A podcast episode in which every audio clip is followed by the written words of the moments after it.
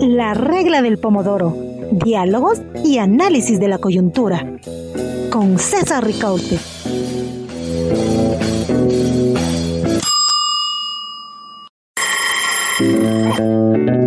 La regla del pomodoro. Diálogos y análisis de la coyuntura. Con César Ricaute.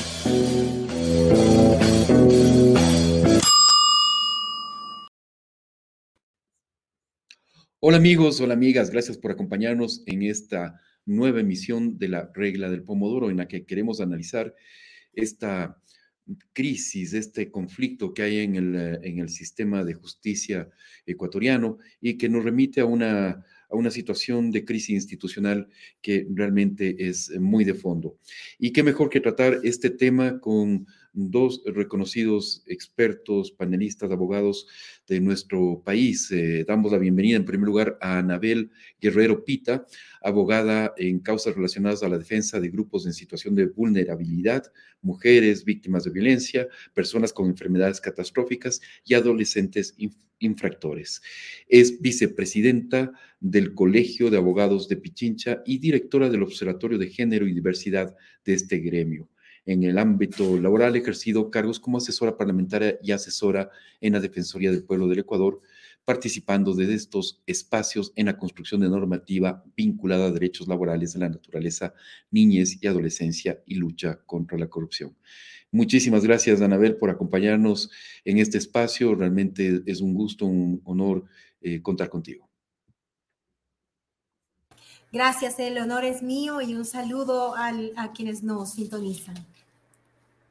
Muy amable. Y damos la bienvenida también a Ramiro García, doctor por la Universidad de Sevilla, máster en Derecho Penal por la Universidad de Sevilla, máster en Ciencias Penales por la Universidad Externado de Colombia, máster en Derechos Humanos por la Universidad Pablo de Olavide, eh, profesor de grado y posgrado en la Universidad Central del Ecuador, profesor del máster y doctorado en las universidades de Salamanca, Sevilla y Santiago de Compostela, eh, Compostela, perdón, autor de varios libros y artículos publicados en el país y en el exterior. Gracias, eh, Ramiro, por acompañarnos en este espacio.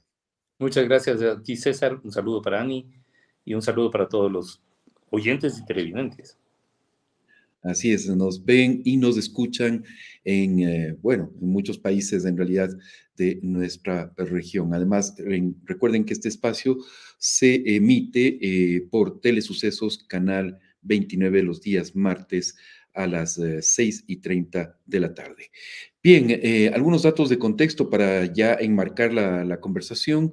La justicia ecuatoriana es, está por los suelos, es eh, algunos de los criterios que se vierten reiteradamente, deteriorada por la concentración del poder en, en el Consejo de la Judicatura y la dudosa probidad de algunos jueces, según aseguran muchos analistas. El entramado institucional de la Constitución del 2008 y la posterior consulta popular del 2011, mediante la cual se le metió las manos a la justicia, convirtieron al Consejo de la Judicatura, órgano meramente administrativo, en un poderosísimo ente de, eh, de mm, decisión, ¿no es cierto? Un ente que tiene muchísimo poder en sus manos. Según analistas, de ellos se ha evidenciado en las últimas actuaciones de la mayoría de sus miembros, no solo destituyen jueces eh, a su arbitrio, sino que también prorrogan funciones de otros jueces, ignorando por completo la Constitución y la ley. Hay jueces que, pese a los esfuerzos de la Corte Constitucional por evitarlo, otorgan medidas de protección constitucionales a diestra y siniestra. Se observa además a jueces cuya preparación y probidad son motivos de duda y que además toman decisiones que resultan en la liberación de delincuentes y narcotraficantes. Este fenómeno plantea serias interrogantes sobre la situación misma del sistema de justicia. Eh, así que em, eh, tenemos una situación realmente de una eh, crisis sistémica, una crisis institucional em, muy profunda en el sistema de justicia. Y quizás comencemos por ahí, justamente, Anabel Ramiro, analizando si esto es consecuencia del diseño institucional de la Constitución, de la, de la Constitución del 2008, de la eh, reforma del 2011 y, reformas posteriores, ¿no es cierto? Es decir, del diseño institucional que, eh, en la cual se, se planteó todo este, cómo está funcionando el sistema de justicia actualmente en el Ecuador. Voy primero contigo, Anabel, con este primer análisis general, global, y después con Ramiro. Por favor. Mm, bien, muchísimas gracias. Eh, un gusto coincidir con Ramiro. Este, bueno, eh, respecto de, la pregunta que, acabas de hacer, yo podría decirte que más allá del marco constitucional y más allá de la normativa, eh, el tema de, la crisis judicial que atraviesa el país tiene que ver más con determinados intereses que hay detrás de muchos temas, ¿no? el hecho de que los funcionarios, y me refiero a los actuales, porque evidentemente la justicia en el país siempre ha, adolecido de esta falta de independencia, ¿no? La justicia en el país no ha sido el ideal que quisiéramos en un sistema democrático, ¿no? Creo que todos recordamos eh, que hace, años atrás, en otros regímenes, eh, se utilizaba la justicia, jueces y fiscales para perseguir a detractores, para perseguir a personas, a luchadores sociales, a mujeres y hombres que luchaban contra el extractivismo. Entonces, digamos, eh, la justicia en el país desde hace muchísimo tiempo adolece de un sinnúmero de problemas, ¿no? Sin embargo, lo que vivimos actualmente no tiene precedentes. Entonces, más allá de nuestro marco normativo, como lo señalaba, más allá del tema de la Constitución de Montecristi, creo que tiene que ver con eh, esta, esta situación que estamos pasando, este debilitamiento de la institucionalidad en el país, pero por sobre todas las cosas de funcionarios y funcionarias que no cumplen con su papel, que no actúan apegados a derecho, que respetan la constitución y que tienen eh, claros intereses, ¿no? intereses que van precisamente en contra, en cambio, del ideal que se requiere para que el país funcione, para que la ciudadanía acceda a la justicia, para que la ciudadanía tenga confianza en el sistema judicial. Es, es lo que te podría decir. Yo, yo iría más, incluso porque hay, eh, la Corte Constitucional ha hecho un desarrollo jurisprudencial que permite, por ejemplo, que no se cometan ciertos abusos. La Corte Constitucional, por ejemplo, ya se ya resolvió acerca del error inexcusable que en su momento fue utilizado de, de una forma arbitraria totalmente. Incluso, por ejemplo, en el tema de que sea solamente el presidente o presidenta del Consejo de la Judicatura que pueda suspender a un funcionario judicial, eso también ha sido regulado por la Corte Constitucional. Entonces diríamos que por lo menos desde mi punto de vista, no tiene que ver solamente con un tema de marco eh, constitucional o de las normas, tiene que ver con el hecho de que existan funcionarios y funcionarias que no cumplen con su papel y que no cumplen con sus atribuciones. Es decir, eh, Anabel, permíteme la repregunta. Entonces, no es un tema de diseño institucional, es un tema, pero es un tema estructural, ¿no es cierto? Es decir, subsiste esa, lo que tú dices, ese eh, juego de intereses políticos, esa politización de la justicia por un lado y por otro lado una profunda corrupción, podríamos decirlo así. Sí, totalmente de acuerdo. Y no es que no existan temas que no se puedan mejorar. Por supuesto que normativamente hay muchas cosas que se podrían eh, mejorar. Definitivamente, por ejemplo, ahorita como colegio de abogados, nosotros vemos que hay algunos temas que podrían ser propuestos como reformas al Código Orgánico de la Función Judicial con la finalidad de que no se cometan tantas arbitrariedades como se están cometiendo en este momento. Sin embargo, va más allá. Y concuerdo contigo, confluyen estos temas, confluyen un tema, eh, por ejemplo, el tema del deterioro de los servicios eh, de justicia, el tema de que el, el sistema digamos, o, el trabajo del Consejo de la Judicatura deja mucho que desear. No han hecho lo que tienen que hacer. No hay papel, no hay tinta, infraestructura, eh, infraestructuras en las unidades judiciales eh, que están deterioradas. El maltrato, un trato, un trato indigno a las abogadas y los abogados y por ende a la ciudadanía, el hecho de que las citaciones se demoren incluso hasta un año. Entonces, no han cumplido ese papel y por otro, lo, que tú bien mencionabas, el tema de un sinnúmero de actos de corrupción que, en los que incurre el propio Consejo de la Judicatura, sus miembros que están salpicados por actos de corrupción y están siendo investigados por delitos como tráfico de influencias, obstrucción de la justicia e incluso lavado de activos. Entonces, mm. Ahí tienes que, confluyen los dos temas que, tú has señalado. Gracias, Anabel. Eh, Ramiro, eh, entonces, te, vuelvo a repetir la pregunta, ¿hay una situación de diseño institucional que ha permitido esto, que subsistan estos problemas estructurales que, de las que hablábamos con Anabel, politización, corrupción, ¿no es cierto? ¿Qué representa la, llegada al Consejo de la Judicatura de un personaje, o a la presidencia del Consejo de Judicatura de un personaje como uh, Wilman eh, Terán, no? Mira, César, yo eh, en esto sí difiero con Anabel. creo que sí es un problema de diseño institucional. hemos tenido una serie de consejos de la Judicatura con diferentes nombres, diferentes actores. Y en todos los casos ha funcionado mal. Entonces, o hemos tenido tan mala suerte que siempre hemos escogido los malos, que también, o es el modelo estructural el que está fallando. Y que independientemente de que venga Pepito o venga Don José, las cosas siguen igual. Mm. Entonces, yo creo que sí tenemos un problema de diseño institucional lo cual de ninguna manera significa volver a las etapas previas al Consejo de la Judicatura. Es decir, porque aquí solamente en el Ecuador, lo digo porque yo hago mucha actividad académica internacional, solo en el Ecuador añoramos una eh, constitución de hace 20 años. Pero esto, eso, esto evidentemente no tiene razón de ser, pero eh, de ninguna manera podemos volver a, la, fase previa al Consejo de la Judicatura, donde eran los jueces los que se autorregulaban. Eso se prestaba para corrupciones mucho mayores, para chantajes mucho mayores, y eso, eso era un desastre. Pero claro, el, el tema es que el modelo que tenemos hoy no es mucho mejor.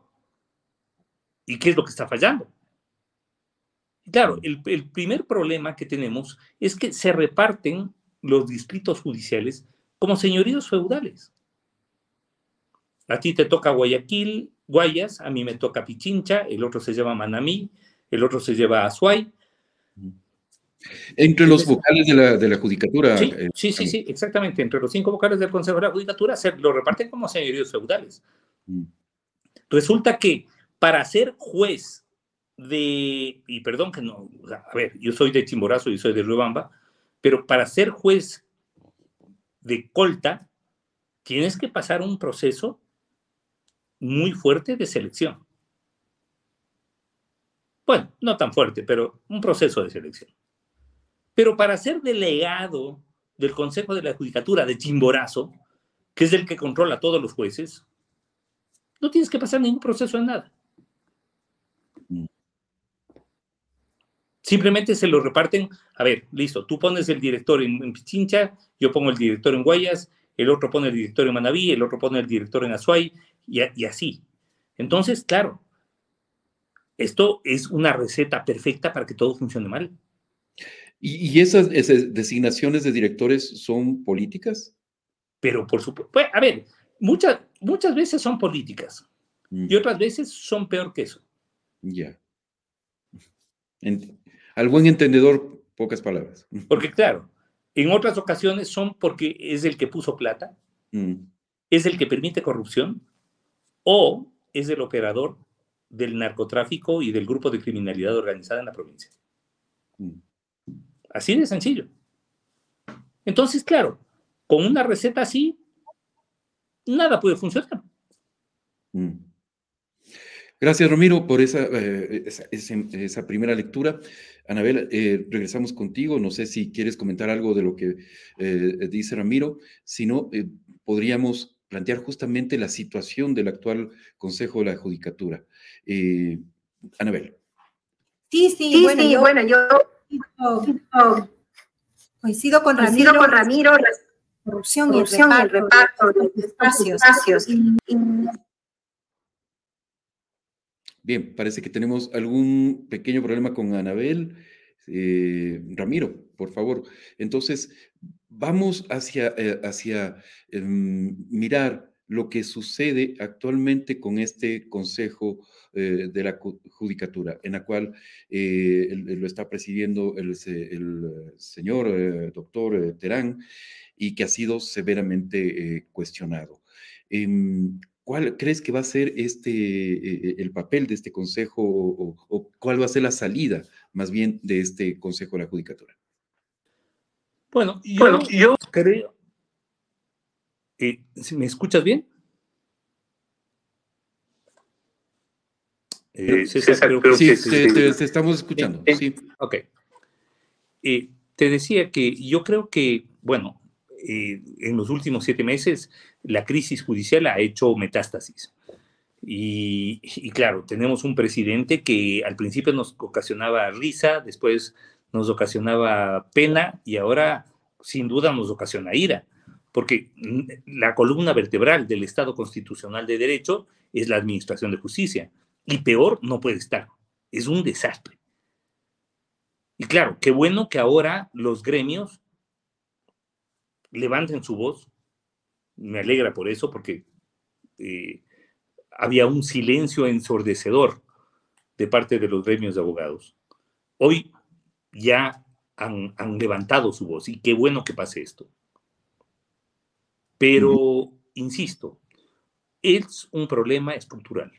No es un problema de cambiar a Pepito por Carlitos. No, es un problema de cambiar el modelo de gestión, el modelo de eh, administración, el modelo de gestión disciplinaria. No tiene sentido. El modelo de selección de jueces. Estamos eligiendo a los peores. ¿Y, cómo sería ese cambio, Ramiro? ¿Cómo, Por ejemplo, a ver, en España, para ser juez, tú tienes que inscribirte en la escuela judicial, mm. someterte a un proceso de formación permanente, con oposiciones, es decir, exámenes permanentes, y más o menos entre a los 5 o 6 años puedes acceder a la judicatura. En el Ecuador, presentas la carpeta, te presentas a un concurso mal hecho y en cuatro meses eres juez. Mm. Claro, entonces, bajo un esquema así, ¿quién se presenta a ser juez? No el que tiene vocación judicial, no el que tiene vocación por la justicia, no el que quiere ser un, funcionario de la justicia, sino al que le fue mal en la profesión. Al que, claro, termina siendo el reducto de los abogados a los que de una u otra manera les fue mal en el ejercicio profesional y ven a la administración de justicia como un mecanismo de supervivencia en el mejor de los casos y de enriquecimiento en el peor de los casos. Es decir, no hay un proceso de formación de, jueces y, deberíamos... Hay jueces, y eso te, te lo digo César, hay jueces que han llegado al cargo sin haber dictado una sola sentencia en su vida. Pero no solo eso, hay formadores. Anda a ver esa escuela judicial de mierda que tenemos ahí, por favor. Mira lo que ha pasado. Tienes ahí vendedores de humo que en su vida han dictado una sentencia y que están haciendo cursos a los jueces de cómo dictar sentencias. O sea, ese es el consejo de la judicatura que tenemos. Anabel, creo que ya la, recuperamos, creo que ya está de nuevo en la plataforma. Gracias, Anabel. ¿Sí se me escucha? Sí, se te escucha, se te escucha bien. Muchas gracias. Por favor, retomemos entonces donde dejamos. Eh, te escuchamos. Bien, no, yo, bueno, sí quiero aprovechar el momento para un poco, y, yo también voy a, disentir con, con, Ramiro respecto de que había un silencio ensordecedor de los gremios. En lo absoluto, desde que asumimos el, Colegio de Abogados de Pichincha hemos levantado nuestra voz. Eh, el colegio ha tenido una posición muy firme respecto de las irregularidades cometidas, pero principalmente hemos tenido una voz muy firme en defensa del gremio, en defensa de las y de los abogados. Por ejemplo, en el ámbito del trato al abogado, de lo que representa eh, eh, para el abogado poder ejercer eh, la defensa de, de quienes patrocinan. El hecho, por ejemplo, de que existan madres abogadas que hayan dado a luz y pidan, por ejemplo, que se difiera una audiencia en, legítimo uso del derecho, ¿no? Por el tema laboral, por el tema de que están en una situación eh, de salud incluso, ¿no? Entonces, eh, ¿qué pasa? A las mujeres eh, que están en este tipo de situaciones, incluso con sus hijos, tal vez en una termocuna, cuando han dado a luz recientemente y tienen alguna complicación sus hijos, se les niega a diferir las audiencias. No pasa eso en otros casos. Em, entonces, hemos hecho, hemos alzado nuestra voz en defensa de las y de los abogados. Precisamente por, eh, por lo que representa, por ejemplo, la actual legislación en cuanto a los abogados. Es una legislación eh, que realmente criminaliza incluso a, los abogados, les hace pagar multas muy, muy altas. Entonces, creo que, que, que no ha habido tal silencio ensordecedor. Por el contrario, ha habido una frontalidad frente a las deficiencias del sistema de justicia, frente a la inacción de un Consejo de la Judicatura que no cumple con sus responsabilidades. Y en ese sentido, pues eh, ahora más que nunca, hoy más que nunca, frente a actos eh, reñidos con, con la Constitución y con la ley, toda la ciudadanía ha sido testigo, por ejemplo, de cómo, de cómo se destituyó a un juez de la Corte Nacional de Justicia sin contar con una mayoría conforme, con un miembro del, Consejo de la Judicatura que no estaba en el país, que estaba en Miami y que estaba en, es, eh, creo que muy claro para la ciudadanía que se encontraba en estado etílico, y lo digo muy frontalmente,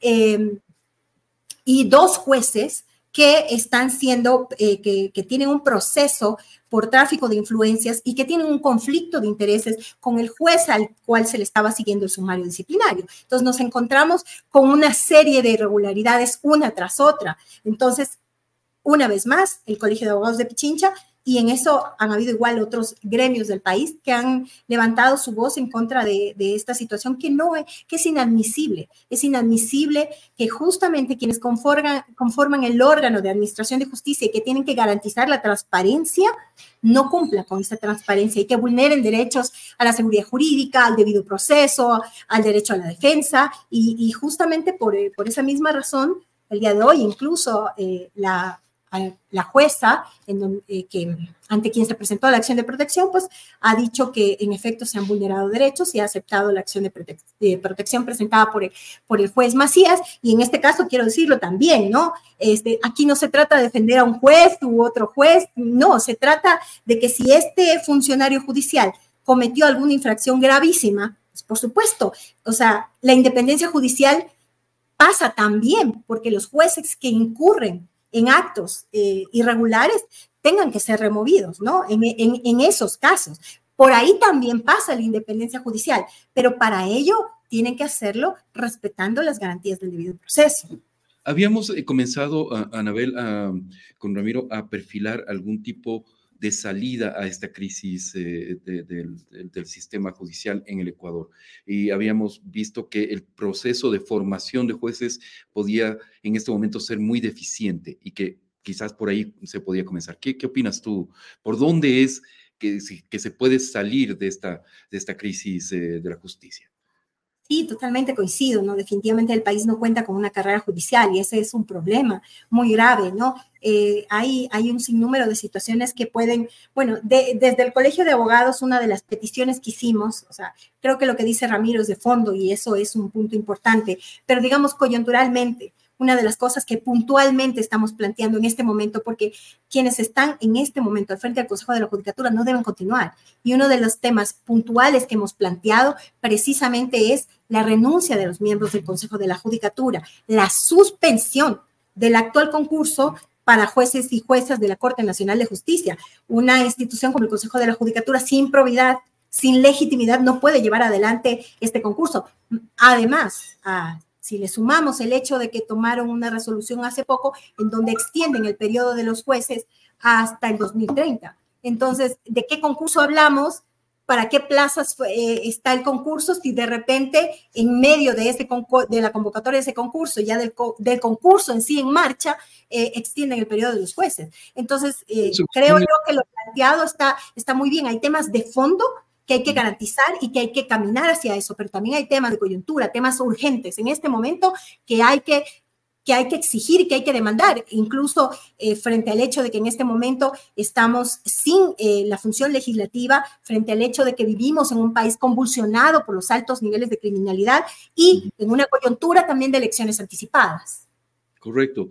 Eh, Ramiro, te, invito a la, conversación justamente para topar e, este tema de la renovación de la, de la, Corte Suprema de Justicia y esta decisión del Consejo de la Judicatura de alargar los periodos de algunos jueces. ¿Qué tan válida es esta, esta resolución? Bueno, a ver, legalmente eso es lo que le toca hacer al Consejo de la Judicatura, pero, ojo, ¿qué legitimidad puede tener un Consejo de la Judicatura con cinco vocales, de los cuales dos están procesados por tráfico de influencias? Otros dos por obstrucción a la justicia. Uno de estos dos por el lavado de activos. Hay inclusive denuncias por falsedad de documento público. Hay uno solo, Fausto Murillo, que no está procesado por nada. Me pregunto yo, o sea, cuando el 80% de un órgano colegiado tiene procesamiento penal, puede haber, puede elegir a los nuevos jueces de la Corte Nacional. Me, me, parece una cosa que se cae de lógica. Pero bueno, este es un país en el que pues no siempre la lógica funciona. Yo creo, yo, yo siempre he dicho que el tener nombre de línea imaginaria nos pasa factura todos los días. Y, y, entonces pensarías que debe suspenderse en este momento la eh, pero sin duda selección de los pero sin duda nuevos jueces. Mm. Concuerdo, no, no voy a, no voy a disentir con, con, Anabel sobre la gestión del colegio de abogados, ni mucho menos. Está bien, que hagan, hagan lo que puedan hacer. Lo importante en este punto es que, es que digan algo. Ya están diciendo algo y celebramos eso. Ahora, por lo demás, estamos claros en que no puede llevar a cabo un proceso de renovación de jueces de Corte Nacional un ente tan cuestionado, penalmente cuestionado, porque no es que es éticamente cuestionado, o sea, no, no es un problema de, de, notas de prensa, no es un problema de denuncia de periodismo de opinión, no, es un problema de procesamientos penales, están procesados penalmente. ¿Cómo se le ocurre a cualquiera con, con dos dedos de frente delegar a un grupo de procesados penalmente la renovación de Corte Nacional de Justicia? A mí me parece una vergüenza. Bien, vamos en estos últimos minutos, ha pasado muy rápido este, este espacio. Eh, revisemos primero oh, los resultados de un sondeo que hicimos en redes sociales. ¿Confía usted en la justicia del país? Es lo que preguntamos.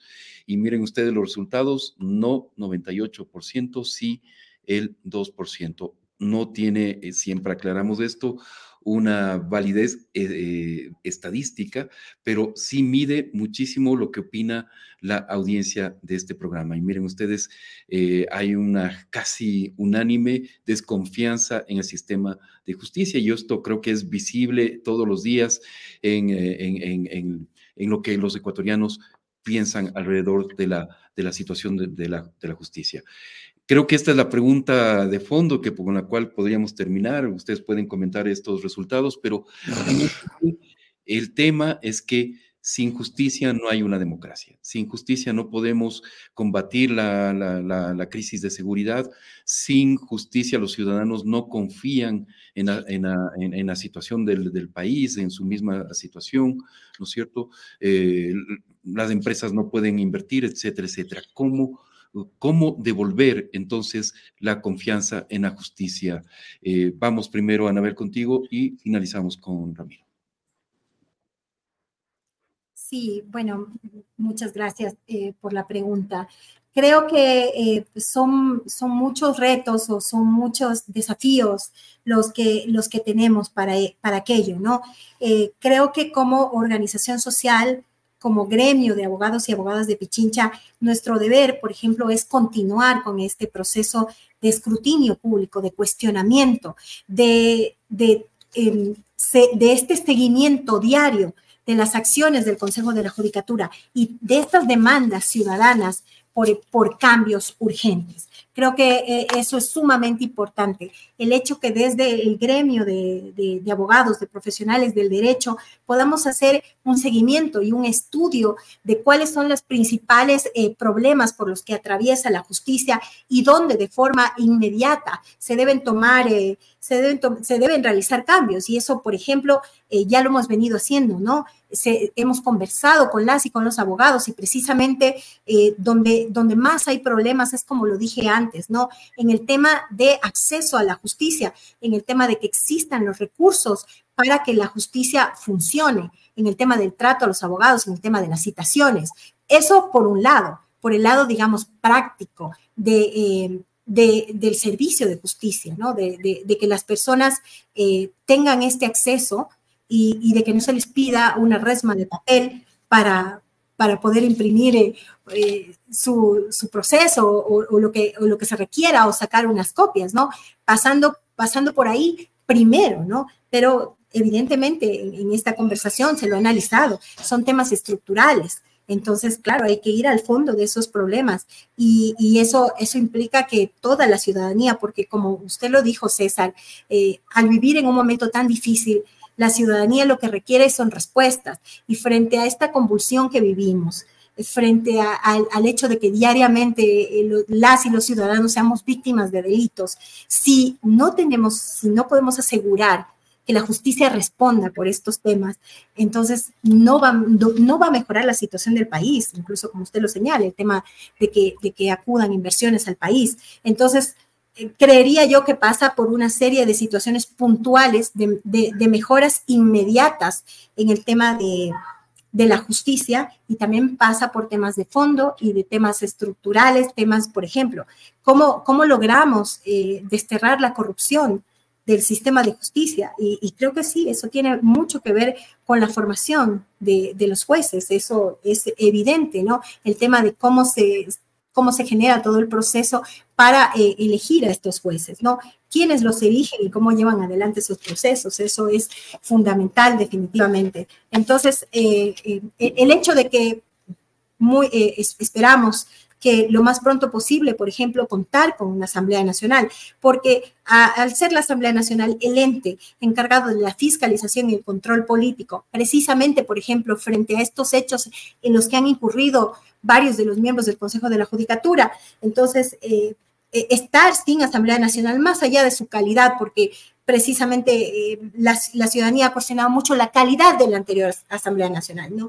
Pero en un sistema democrático se requiere de la Asamblea Nacional. Entonces son, son muchos puntos, son muchas aristas, pero creo que por lo menos hablando desde la perspectiva de, del gremio al que represento, eh, nuestro deber y nuestro compromiso es insistir, es insistir en las demandas que hemos realizado, que, que ya las mencioné, y en diariamente, diariamente, observar, cuestionar eh, el, el, accionar del Consejo de la Judicatura, ponerlo en antecedente público, que la gente, que se pueda realizar este escrutinio, porque es, o sea, es inimaginable, o sea, eh, que por jugar el papel que estamos jugando, que nos corresponde y es nuestro deber, el presidente del Consejo de la Judicatura, por ejemplo, en el plantón que realizamos ayer en demanda precisamente de la salida de los miembros, del, de los miembros de la Judicatura, realice un contra, contraplantón, utilizando recursos públicos. Llegaron buses de otras ciudades, de Esmeraldas, incluso eh, se habla de que se les pagó 10, 20 dólares diarios a las personas que asistieron